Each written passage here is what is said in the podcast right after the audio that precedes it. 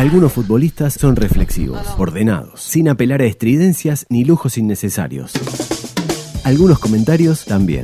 Por decir fútbol presenta el comentario justo de Santiago Díaz. Bueno, es una, es una noche de sazón eh, para el hincha de, Peñarol. Lo, lo, viven así y es lógico que lo vivan así. La verdad, eh, fue un partido en el que Peñarol dio todo, se brindó al máximo. Mm, no se le puede reprochar nada en ese sentido. La verdad que el primer tiempo de Peñarol a mí me pareció que fue muy bueno.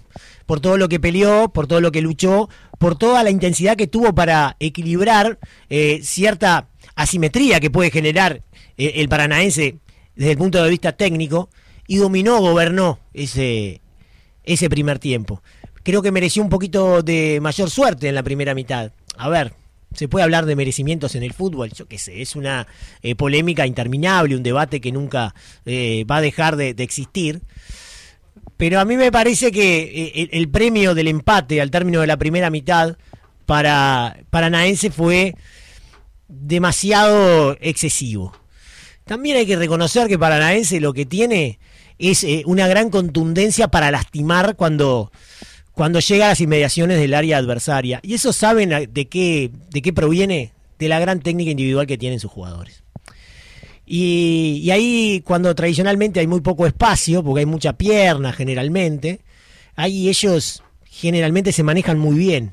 Y si uno mira el gol de, de Paranaense, la verdad es que es una jugada muy rápida, en donde toman buenas decisiones, pero además los pases son muy precisos. ¿no? Hasta la peinada que deriva en la chilena de, de tiene una gran precisión.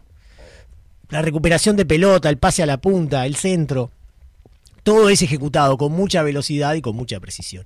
Y eso en realidad en el fútbol es todo, la precisión en velocidad. Es lo más difícil de conseguir. Y en eso los brasileños son, eh, para mi gusto, de los mejores del mundo. Son jugadores eh, de gran técnica. Em, por supuesto que en Uruguay también hay jugadores de gran técnica, pero ¿qué pasa? En Brasil hay muchos, muchísimos jugadores para elegir de esas características. Entonces los equipos brasileños están plagados de esos jugadores. Y es muy difícil jugar contra ellos. Por eso siempre están definiendo los, campeonatos. Y bueno, al minuto empezaron ganando. Eh, hay un error ahí en el control por parte de, de Ramos. Recupera muy rápido y, hacen el gol que yo les describía recién. Y eso, la verdad es que marcó el partido. Pero Peñarol tuvo una gran reacción. ¿En base a qué? En base a una gran intensidad, a un gran esfuerzo físico. En el fútbol actual hay que correr mucho. Y cada uno de los jugadores que entra al campo tiene que correr tremendamente. ¿no? Por eso aquello de no, porque el que sabe que no tiene por qué correr, que en realidad todo eso ya fue, fue de otra época. Ahora todos los jugadores, los 11, tienen que correr. Y especialmente cuando juega un equipo uruguayo contra un brasileño.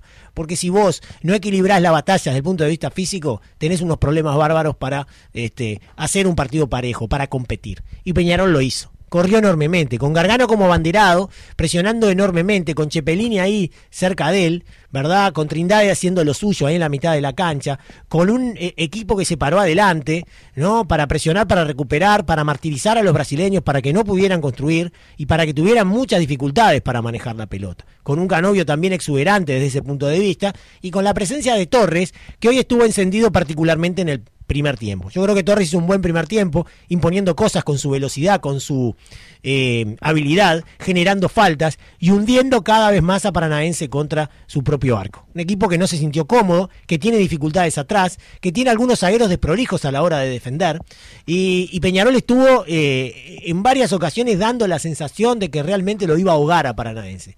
Y bueno, llegó un momento que lo ahogó. Y en ese momento llegó el gol. Es una jugada en donde Gargano recupera una pelota o recupera un compañero suyo una pelota y se le da muy rápido a él. Y él con gran velocidad y con gran visión de cancha ya lo lanza en la carrera a Torres, que habilita al canario Álvarez Martínez, que es el que finalmente define. Eh, de segunda intención, con un poco de fortuna, pero haciendo gala eh, de, su gran capacidad para en esa zona resolver. Eh, siempre decimos lo mismo, ¿no? Pero vale la pena porque es un jugador que se ubica muy bien en el área, pero además tiene mm, esa capacidad de hacer fácil lo difícil y tiene una relación con el arco y con el gol fuera de lo normal. Y entonces, después de pifiar con la izquierda, termina definiendo con la derecha.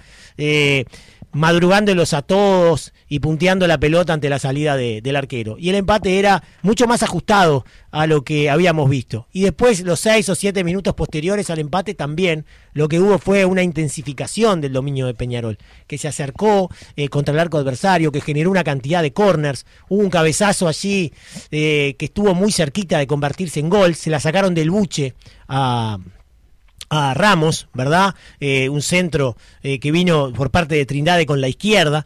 un propio jugador de Peñarol entraban dos solos, le sacó eh, la posibilidad de anotar a, Ramos. Em, estuvo ahí cerca Peñarol. creo que lo mejor que, tuvo el equipo carbonero fue después de su gol. Y claro, y después esto lo habíamos manejado en la previa con, con Guzmi, con, con Sofi. O sea, después sabíamos que esto iba a pasar que cuando haces ese esfuerzo físico tan grande, tan, tan, tan grande y con tanto mérito, ¿verdad? Y tan valorable, tan elogiable, va a llegar un momento que te apagás. ¿no? Y, y, Peñarol se apagó un poquito. Y ya se vio en el final de la primera etapa, para mi gusto. Ya el partido empezó a ser un poquito más parejo en los últimos cinco minutos del primer tiempo. Me refiero a la, paridad de esa eh, de, tenencia de pelota, de, dominio territorial. Ya no se jugó tan cerca del arquero Santos, ya como empezó a salir un poco más eh, paranaense, que con todo aún en los momentos en los que no tenía la pelota, esbozó un par de ataques que fueron muy peligrosos. Y Terán tuvo dos jugadas en el área tremendamente riesgosas para el arco de Kevin Dawson, pero tremendamente riesgosas. Y el segundo tiempo fue diferente. ¿Hubo dominio de Peñarol? Sí, para mi gusto sí, hubo un dominio de Peñarol, pero de mucho menor calidad, de mucho menor intensidad. ¿no? Eh, jugó mucho más lejos del arquero adversario, ¿verdad? Y el dominio del balón por momentos se repartió muchísimo más de lo que había sido en la, en la primera etapa. Eh, en un momento, no recuerdo cuál de los compañeros, dijo fuera de micrófono, che, es medio aburrido el, partido. Fue Sofi, bueno, fue Sofi. El segundo tiempo. El segundo tiempo, el segundo tiempo, me refiero al trámite del segundo tiempo. Y claro, era más aburrido, ¿por qué? Porque Peñarol no podía esbozar, eh, no podía enarbolar ese dominio tan grande que había tenido en el primer tiempo. Ya el partido se jugaba de otra manera. Empezaron los cambios, refrescó el equipo, eh, el, técnico brasileño, ¿no? Autuori, eh, que hoy no estuvo en cancha, sino que estuvo a Lazzaroni, porque Autuori está suspendido. Y, la verdad es que dominó mucho mejor la situación ¿no? que en el primer tiempo, porque ya esos despejes para cualquier lado no habían sido eh, tan frecuentes, eh, tampoco hubo eh, tantos corners, pero de todas maneras, aún en ese contexto, el que estuvo más cerca fue Peñarol. Hubo un remate con la zurda de Canovio peligrosísimo que interceptó en la mitad del camino el canario Álvarez Martínez. Hubo algunos centros al segundo palo tremendamente peligrosos.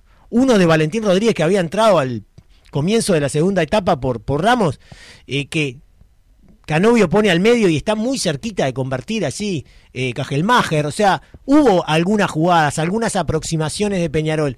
Por ahí ninguna clara de verdad, clara, clara. Pero sí hubo aproximaciones de Peñarol que nos hicieron pensar que el gol podía llegar. Nunca en el partido, nunca tuvimos la sensación de que Peñarol estaba lejos, lejos, lejísimos del gol. Por lo menos a mí me pasó eso. Eh, nunca en el partido. Y bueno, en ese contexto de mayor paridad, lo dicho, tienen eh, jugadores que ejecutan y que resuelven. Qué importante en el fútbol es resolver. Qué importante en el fútbol es hacer los goles, ¿no? Y tener esos jugadores que tienen esa capacidad de encontrar una pelota suelta en el borde del área y pegarle notablemente y meterla en el tornillo. Que fue lo que hizo eh, Rocha, que había entrado en el segundo tiempo. Eh, es un centro, un despeje, y el tipo queda, ¿a cuánto? A 5 o 6 metros del área aproximadamente, tirando al carril central, un poco corrido hacia la izquierda, y le pega con una violencia eh, que deja sin asunto otra vez a Kevin, que no se había tirado en el primer gol y tampoco se pudo tirar en este. Apenas se agachó y miró hacia su costado y vio cómo esa pelota ingresaba. Y quiero decir una cosa, porque seguramente Felo Bolero, que es un especialista en el puesto, va a hablar de las reacciones de, de, Kevin y yo les, les digo que lo lean porque ya lo hizo a través del Twitter. ¿no? Yo lo que, lo que, lo que digo es que esa pelota es muy difícil de atajar. Las dos, las dos. Eh, ya comentamos la, primera, pero la segunda también, porque es un remate muy violento que pica antes, pica exactamente en el borde del área chica, esa, esa pelota, y entra muy cerquita del palo.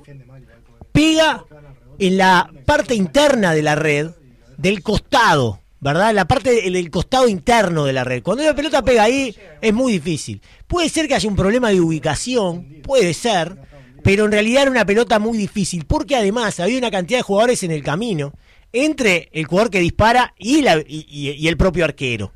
Entonces andás a ver cuándo la vio. Si él la llega a haber visto tarde era imposible, porque, eh, reitero, es un disparo muy fuerte, muy, muy, muy fuerte y entra muy, muy ajustado.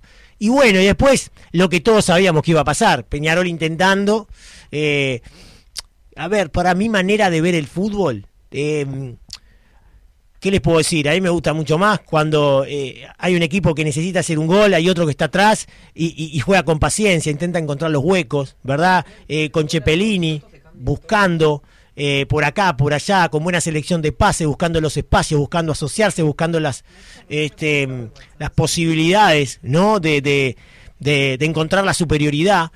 y bueno, lo intentó Peñarol por esa vía durante algunos minutos. Yo creo que Mauricio lo que dijo no nos sale por acá. Y bueno, sacó a Chepelini y puso a, Nahuel Pan, ¿no? Que era claramente una apuesta, de buscar a Nahuel Pan y, tratar de, encontrar más posibilidades para el canario Álvarez Martínez allí en el área. Y bueno, la verdad es que Nahuel Pan aportó muy poco. Ganó una pelota que fue muy importante porque después le quedó al propio canario al borde del área. Y bueno, generó Peñarol su única chance en ese momento del partido. Un gran remate de afuera del área le atajó muy bien el arquero Santos. Que hizo un muy buen partido el arquero, ¿eh? Demostró seguridad a lo largo de los 90 minutos. Pero bueno, tampoco pudo con esa receta. Y Paranaense tuvo dos o tres jugadas de contragolpe que fueron realmente muy peligrosas.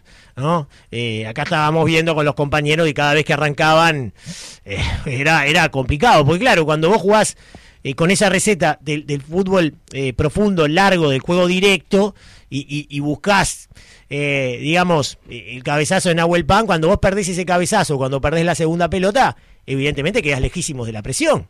Porque es mucho mejor presionar y mucho más fácil cuando vos ya hiciste 5, 6, 7 toques antes. Cuando metes uno desde lejos, eh, la pelota queda ahí suelta.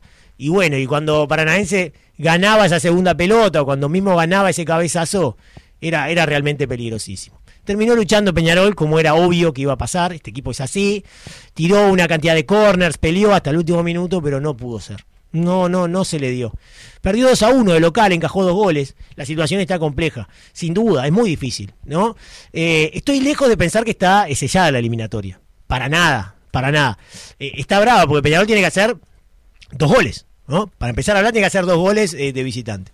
No es fácil. Pero Peñarol ya le hizo dos goles al Corinthians. ¿no? en esta misma Copa Sudamericana de visitante. En otro contexto, totalmente diferente porque a Peñarol ahora eh, le sirve ganar y tiene que ir a buscar de entrada. A, al equipo de Paranaense no, no, no, no, no tiene ninguna necesidad tampoco de ir a buscar desesperadamente el partido, como por ahí sí lo tenía Corinthians, que jugaba de local ese día. Entonces otro contexto. Pero hay una cantidad de partidos que se pueden dar.